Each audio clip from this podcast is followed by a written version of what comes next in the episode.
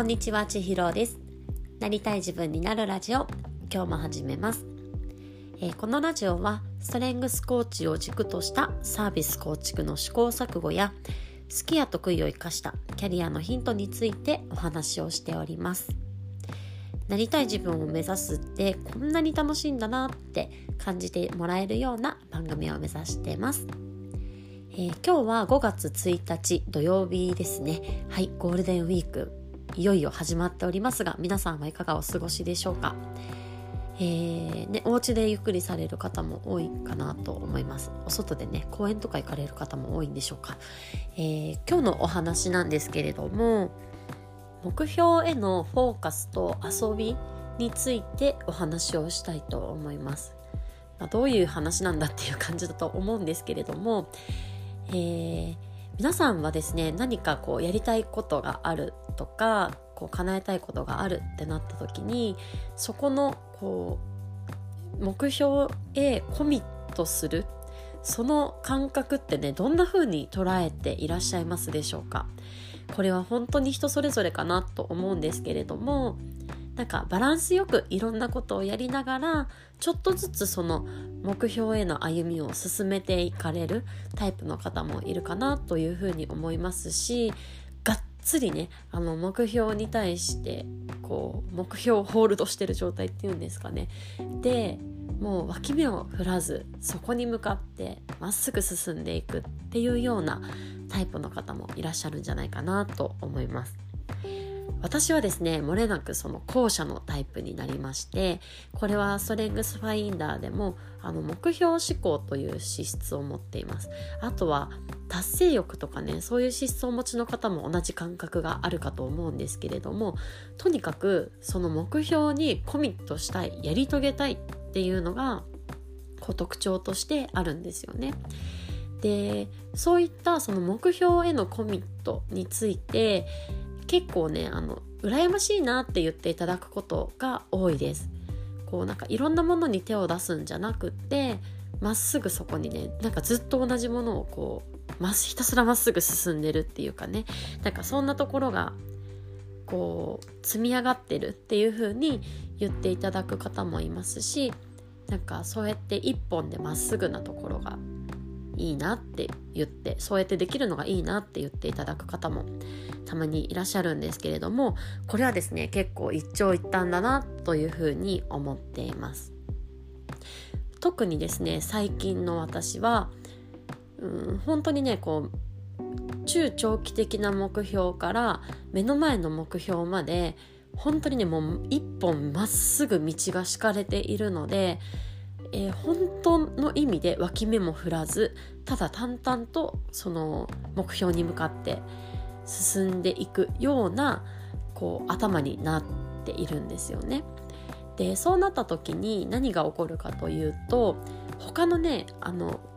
何かにつながるかもしれない情報だったりとかご縁だったりとかそういったものをもうバタバタバタってもう心の窓を閉めてで目の前の目標だけにフォーカスをするように、えー、働いていくんですよね。なのでうーん本当の本当のというかねなんかね心の遊びだったりとか余白だったりとかそういったものが全然ない状態になりますなのでなんかうまく休み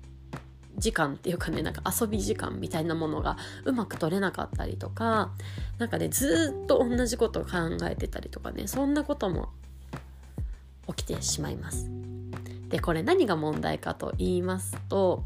やっぱりねこのずっとずっとずっとこの違うエッセンスを入れないままに向き合っていくと自分の中のこうアイデアだったりとか情報みたいなものは確構してくるんですよね。なので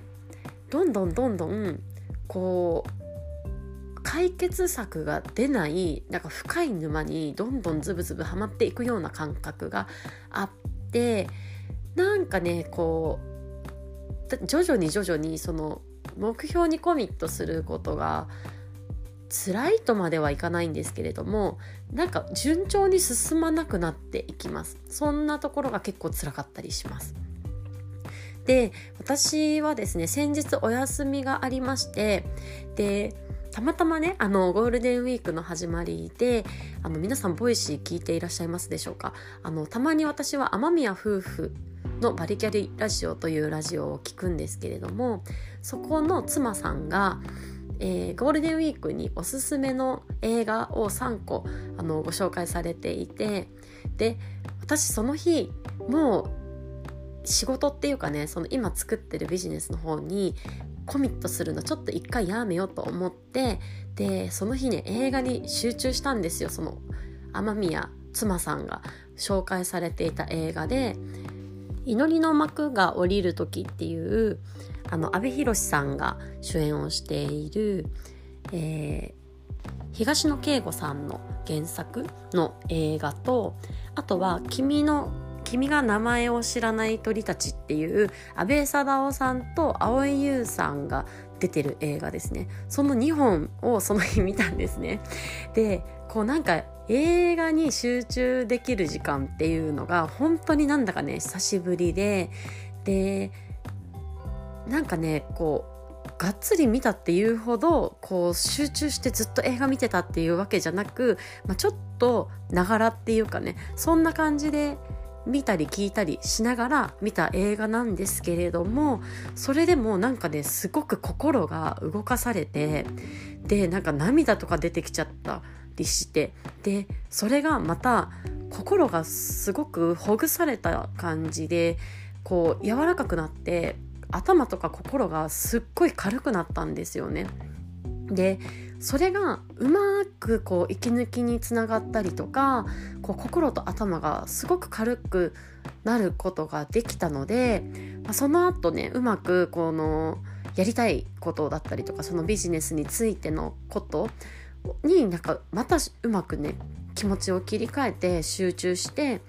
こう進めることができたなっていうふうに思ってているんですねきっと映画見てなかったら結構なんかどんどんどんどん煮詰まっちゃってすごい全然生産的でない感じになっちゃったんじゃないかと思うんですけれども、まあ、映画を見たおかげで心も頭もほぐされてでそれが結果としてそのやりたかった仕事がスムーズに進むところにもつながったなっていうふうに思います。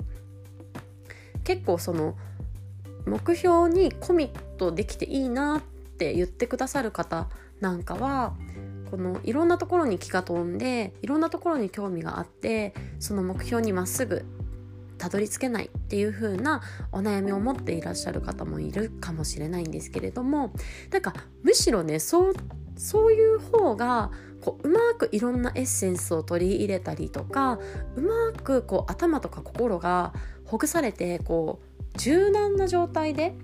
こう目標に向かっていくことができるんじゃないかなっていうそんな気づきがありました。まあ、どっちがいいとかね悪いとかでもないですしなんかないものねだりっていうところも大きいかなって思うんですけれども私,、まあ、私に関してはうまくやっぱりねその映画見るとか家事に集中するとか前もちょっとお話ししたんですけれどもそうやってうまくこう息抜きの設計をしていくことがむしろなんか自分のためでありこう生産的にビジネスが進んでいくところにもつながるんだなっていうのを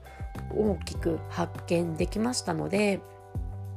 なんかねこの集中しすぎるっていうのも、まあ、いいことばっかりじゃないよなって いうような、えー、気づきがありました。というわけで今日はですねその集中と遊びについてお話をさせていただきました。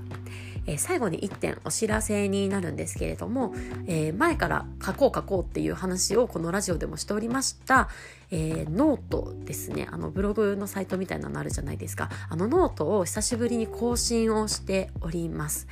えー、このノートはなんですけれども、えー、ちょうどですね1年前くらいにちょこちょこ書いていたものがいくつか公開されていてその後、まあ大体1年くらいずっと書きたいと思いつつも書けていなかったものが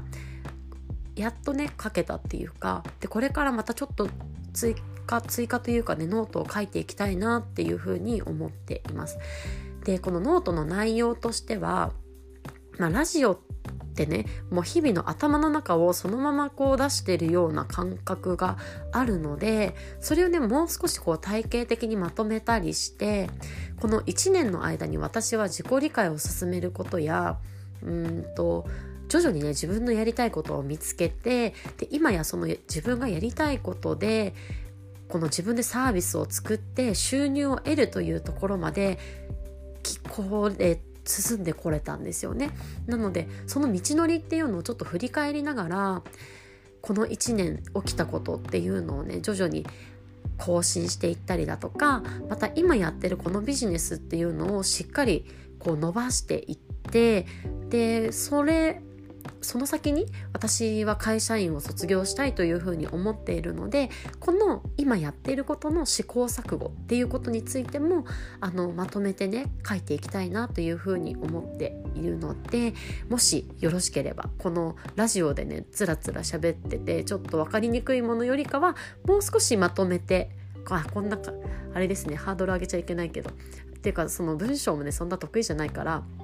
全然まとまってるわけではないんですけれどもでもまあ音声よりかはちょっとはまとまっているんじゃないかなって思いますので、えー、リンクの方こちらコメント欄に貼っておきますのでよかったら見てみてください。